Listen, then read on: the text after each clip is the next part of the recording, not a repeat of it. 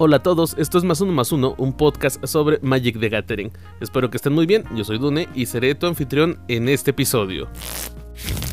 Empecemos con buenas noticias. Y aunque esto, en su tiempo que no fue hace mucho, fue uno de los temas más controversiales por la comunidad de jugadores en Estados Unidos. El día de hoy, o bueno, esta semana dio grandes resultados. Me refiero a la campaña de Extra Life de Wizard of the Coast, esto lo realizaron con el Secret Lair de Extra Life 2020. La buena noticia es que la recaudación fue un éxito para beneficiar a los hospitales del Children's Miracle Network. ¿Cuánto fue la suma recaudada? Wizard of the Coast se anota una recaudación de más de 1.400.000 dólares. ¿Cómo consiguieron todo ese dinero? Una gran parte de las donaciones provino de la comunidad de Magic de Gathering generada por las ventas del producto Extra Life 2020 Secret Lair. También proviene de las hojas raras, ah, bueno, de las hojas raras que no se cortaron. Estas hojas se subastaron en eBay durante la transmisión en vivo de Wizard of the Coast a principios de este mes de noviembre.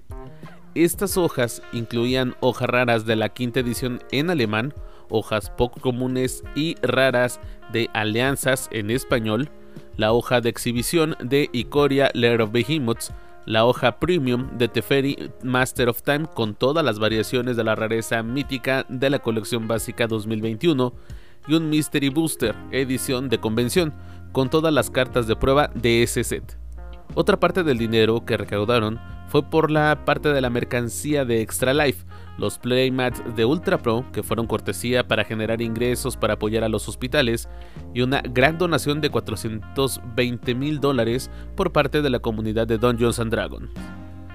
Todo esto hizo que se llegara a la suma de más de 1.4 millones de dólares, y aunque como te dije antes, el problema con este producto fue que doblaron el precio para la comunidad de Estados Unidos y la comunidad de jugadores respondió bien. Esas subastas con las hojas completas de las ediciones pasadas y las nuevas realmente hizo que muchos coleccionistas del juego pusieran su interés en apoyar más a esta causa.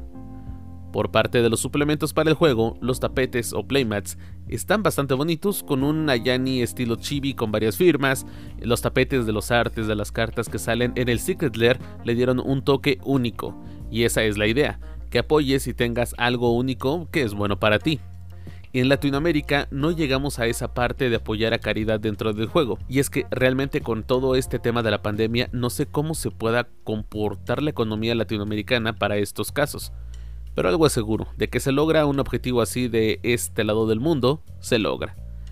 Espero que toda esta recaudación no traiga más disputas dentro de la comunidad de jugadores porque es una buena causa, quizás y solo quizás mal manejada por parte de la empresa, pero al final una buena causa y qué bueno que se logró. Pero el tema de Secret Lair no queda ahí. En breve te explico por qué.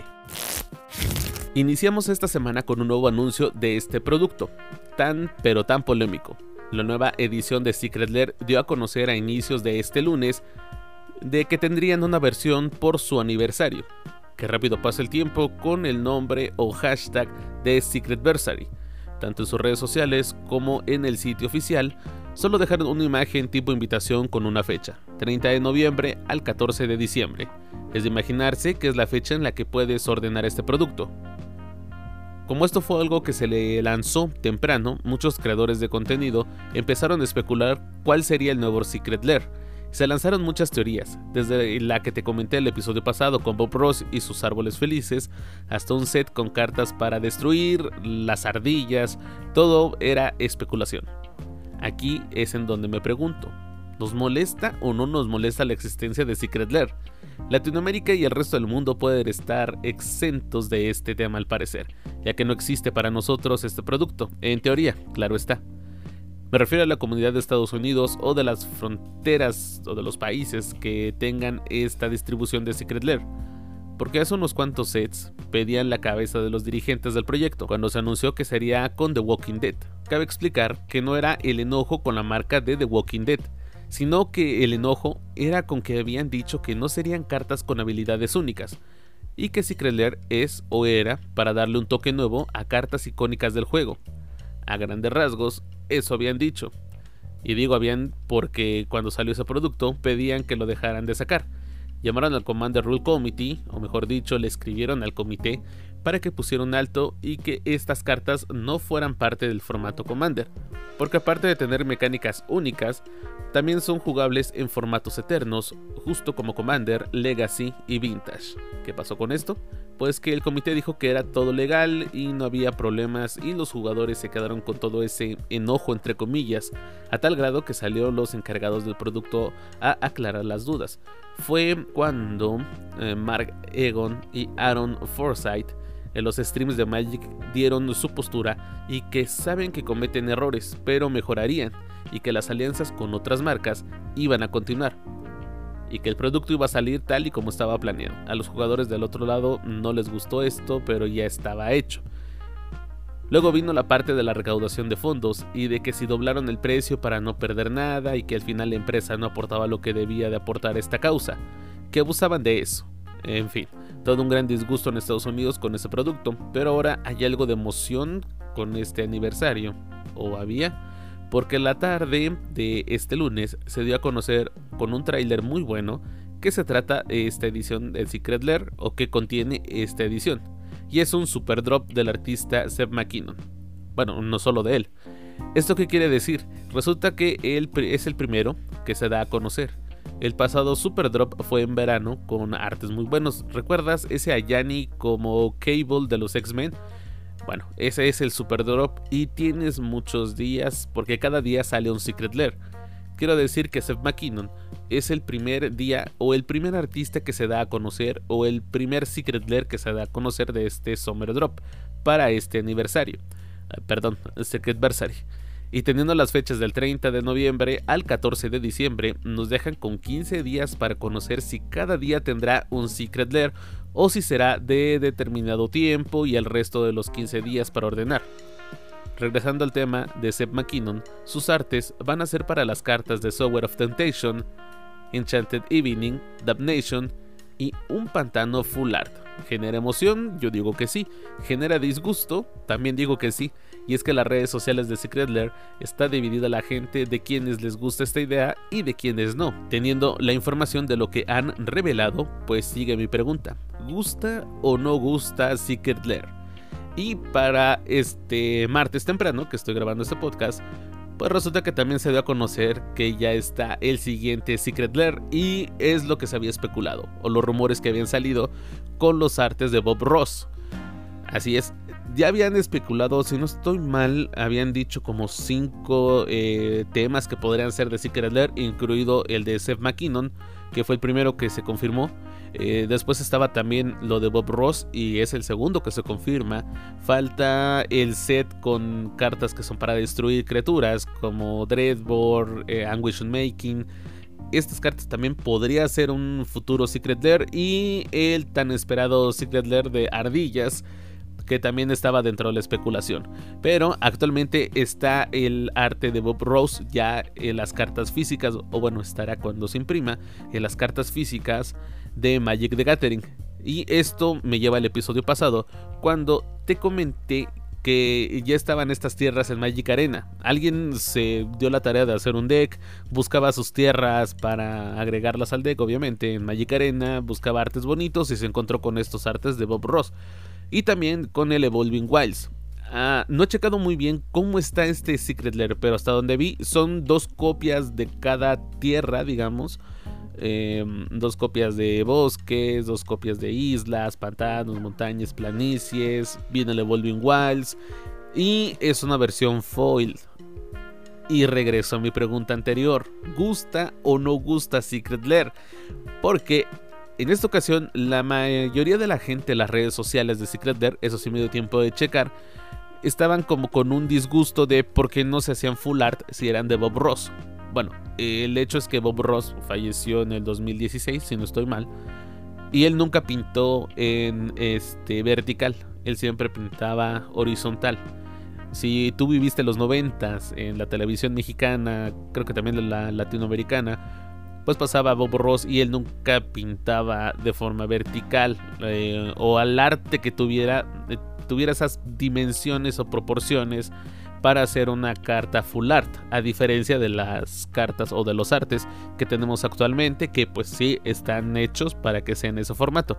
Bueno, Bob Ross no tenía o no tiene eh, artes en ese formato, en esas dimensiones, y por eso no puede salir full art. Eso es una de las cosas que se estaban quejando los jugadores dentro de las redes sociales. Otro es que querían una versión que fuera no foil, y eso sí me llamó la atención, sino que querían una, una eh, unas cartas normales, sin que tuvieran este foil. Y también eso pues, llama la atención porque si es un producto full premium que creo que está en 50 dólares, si no estoy mal, les confirmaré bien en el siguiente episodio cuando se revelen más spoilers. Y eh, esto generó también un problema. Otro problema es que como son tierras básicas y esta parte la gente la entiende como que las puedes conseguir por 25 centavos de dólar o mucho menos.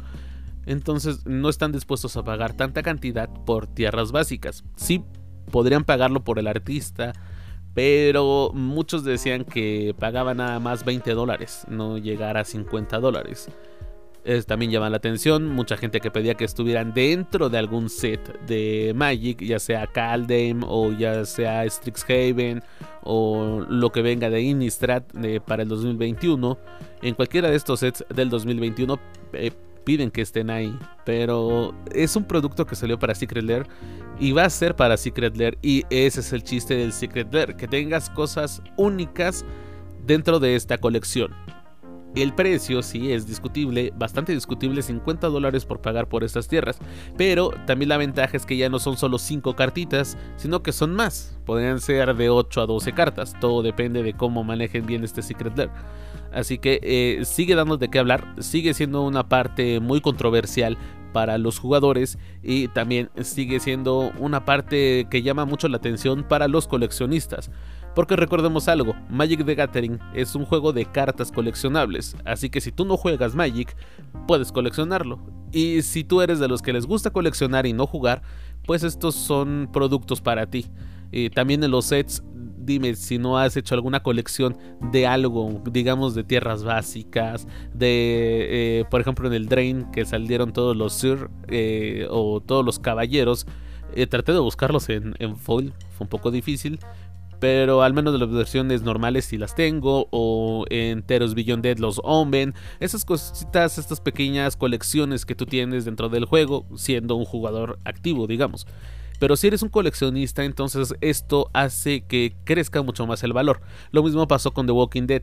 Eh, ese Secret Lair, si no lo hubieran hecho para formato eterno y eh, si ese Secret Lair solo se hubiera quedado para coleccionistas, creo que hubiera aumentado mucho más su precio. Pero al final de cuentas, Secret Lair es un producto que ya está, sigue dando mucho de qué hablar, sigue disgustando mucho a los jugadores, sigue encantando a otros jugadores.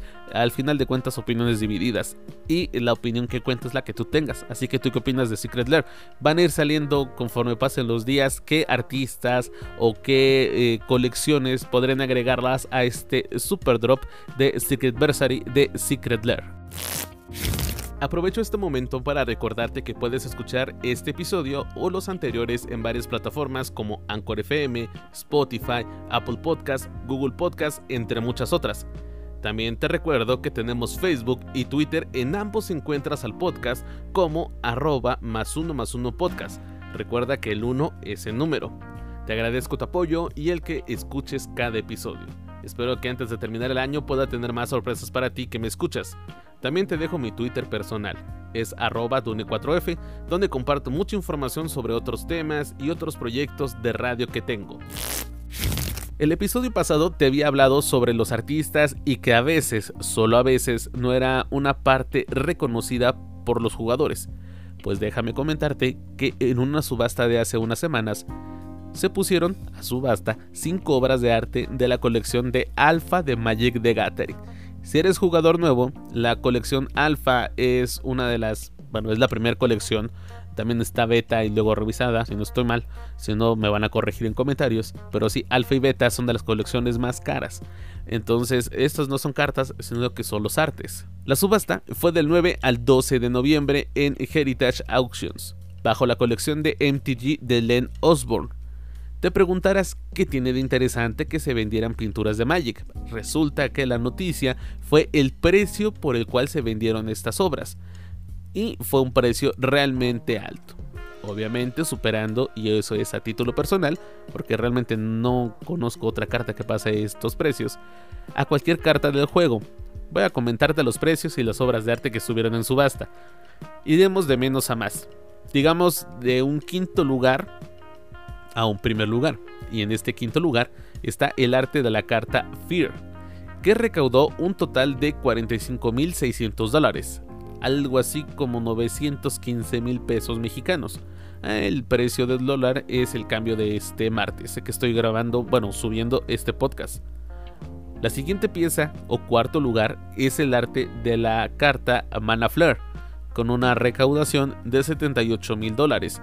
En pesos mexicanos serían más o menos 1.565.000 pesos.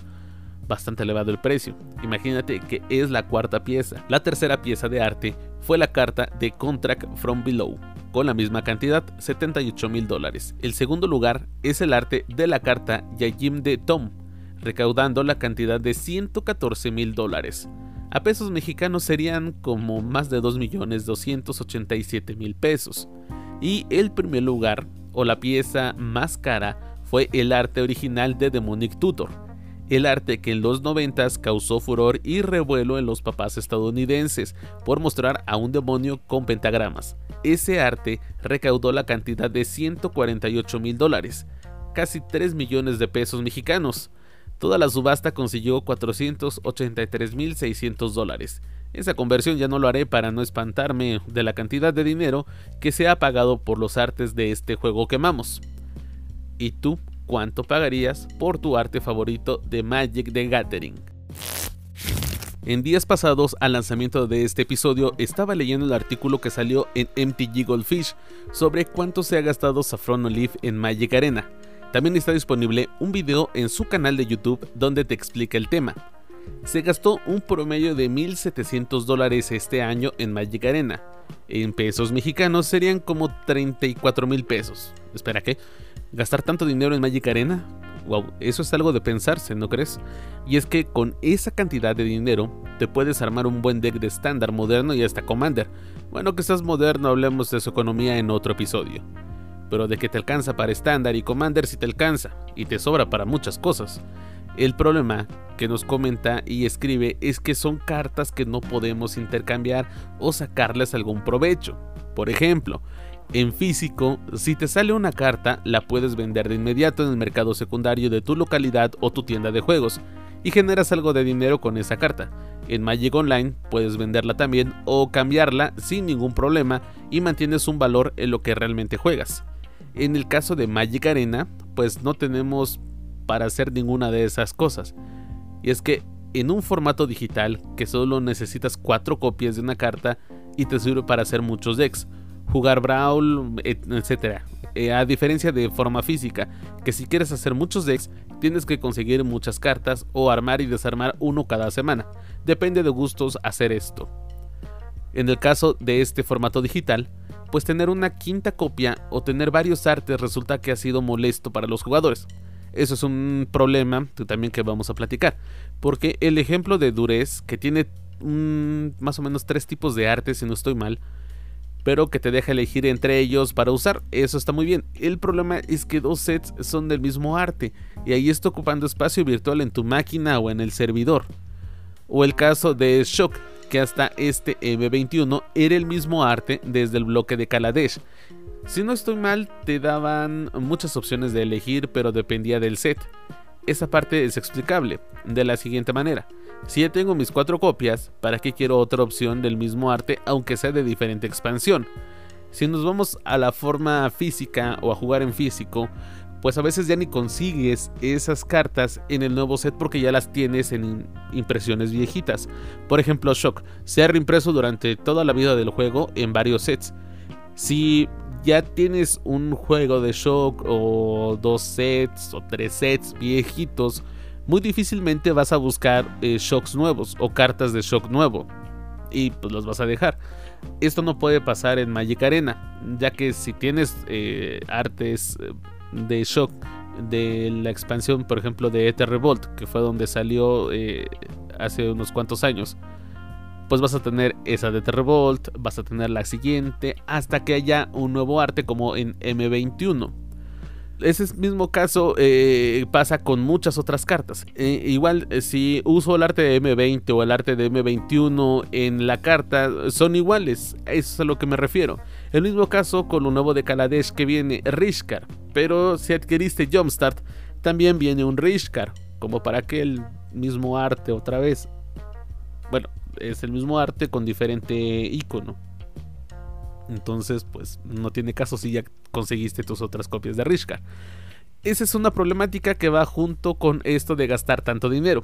Y es que esas copias, entre comillas, extras, pues no se pueden intercambiar o vender es dinero perdido, por así decirlo. Tampoco es que puedas vender tu cuenta porque está con toda tu información personal. Ese es un gran problema dentro de Magic Arena. Y si eres de los que compran productos dentro de la tienda de la plataforma, sabrás de qué hablo al decir que los precios son algo caros, a diferencia de online e incluso en el mismo cartón físico. Esto es para las personas que juegan de lleno con Magic Arena, porque del otro lado tenemos la opción de free to play, expresión que se puede cuestionar mucho para algunos jugadores. Y aquí es en donde si tú sabes a qué jugar, pues haces tus misiones diarias, abres sobres, juntas oro, en físico ganas sobres promo y cambias tu código en Magic Arena y poco a poco vas construyendo el deck meta que quieres o el deck que tú te quieras armar. Y por experiencia te digo que es algo tardado. Cuando armé uno me llevé como dos semanas si no me equivoco. Era un mono blue tempo y si recuerdas, ese deck no llevaba muchas raras o míticas en su lista. Aún así tardé tiempo en armarlo y después jugarlo era divertido, pero te dan ganas de armar otro y otro y otro hasta que te encuentras con la pregunta interna. ¿Y si le meto dinero? Y ahí amigos, es cuando ya pasaste al lado oscuro. bueno, bueno, bueno. No es tan grave, cada quien juega, compra y colecciona lo que se le antoje y esta no es la excepción. Si eres de los jugadores que meten dinero a Magic Arena, ya hiciste tus cuentas, gastas más en físico virtual o solo gastas en virtual, ¿qué opinas de los problemas de la plataforma? Algo que dijo Saffron Olive es que si eres creador de contenido, realmente necesitas tener todas las cartas porque las vas a usar a diferencia de físico, que armas algo y lo puedes vender aquí en arena, lo armas y ahí se queda. Si no lo juegas después, no importa, ahí seguirá por el resto de la vida. Si de por sí tener Magic como gusto es considerado caro, imagínate invirtiendo en algo que no puedas hacer redituable después. Por ejemplo, tu deck de moderno, este formato que eh, es muy eh, gustado por los jugadores. Te podrá costar mucho dinero, pero si necesitas efectivo para algo especial, enfermedades, comprar cosas para el día a día, lo puedes vender y recuperas la inversión pero en Magic Arena no. Y esto lleva a la parte de expresar lo que se puede hacer dentro de la plataforma.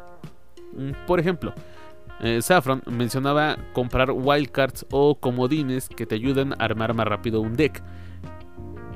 Esta parte de los comodines eh, tú no los puedes comprar, cada cierta cantidad de sobres te salen. También el poder intercambiar las cartas con amigos, tener una opción de comprar cartas sueltas. Esto sí es muy interesante y yo creo que muy necesario. Eso sería mucha ayuda para todos los jugadores. Obviamente a un precio menor que el sobre o pongamos que vale lo mismo, pero ya estás adquiriendo algo que necesitas. No comprar y comprar sobres hasta que puedas tener una wildcard. Lo que te decía, eh, cada 6 sobres que abres te dan una wildcard rara y cada 9 una wildcard mítica, si no estoy mal. Eh, son buenas opciones lo que estaba comentando son buenas opciones. Creo que el de que te den la oportunidad de comprar cartas sueltas es bastante buena o comprar las wildcards o pues bueno si ya estás dentro de tu deck armándolo y te faltan cartas ahí mismo el lugar que te diga la sección de redeem eh, te da la opción de comprar y ya la compras también, eh, y esto ya me atrevo a decirlo o agregarlo a título personal, es lo que hace Pokémon y viene de la misma empresa que crea Magic the Gathering, este juego de Pokémon. En cada sobre que compras en físico te viene un código para adquirir un sobre la versión online. No va a ser las mismas cartas, pero sí te llevas un sobre. Y si no quieres ese sobre, lo puedes cambiar. No sé bien si también lo puedes vender en digital, pero cambiar en, dentro de digital sí es seguro. Al final, opciones para arreglar esto hay. Las ganas de hacerlo, pues no lo sé. Eh, recordemos que es un negocio y los negocios necesitan mantenerse de las ventas. Si eres alguien que juega de manera free to play y casual, para pasar el rato esto no te va a afectar. Pero si juegas para tener un contenido en tus videos o streams, es de pensarse bien la inversión y plantear el contenido antes. Si bien menciona Saffron en su artículo y en el video que su posición es privilegiada por el respaldo económico que tiene con MTG Goldfish, no sería el mismo caso para el jugador promedio de Magic o para creadores de contenido que están iniciando. Y en el caso de Latinoamérica, pues dependiendo del país es de cómo hablamos con el gasto. En México el dólar ha bajado a 20 pesos con algunos centavos eh, esto es este martes que estoy grabando este podcast. Y una carta de 5 dólares te puede costar 100 pesos. O si en tu comunidad manejan el Magic Dollar, pues baja el precio. Si no habías escuchado el término antes, Magic Dollar, lo podríamos dejar para otro episodio y hablar sobre las finanzas de Magic en nuestra región. ¿Qué opinas sobre todo esto? Recuerda dejar tus comentarios en las redes sociales del podcast. Llegamos al final de este episodio de Más Uno Más Uno, un podcast sobre Magic the Gathering. Sígueme en mi cuenta de Twitter como arroba Dune4F y las cuentas de Twitter y Facebook del podcast como arroba más uno más uno podcast. Recuerda, el 1 es el número. Yo soy Dune y nos escuchamos hasta la próxima.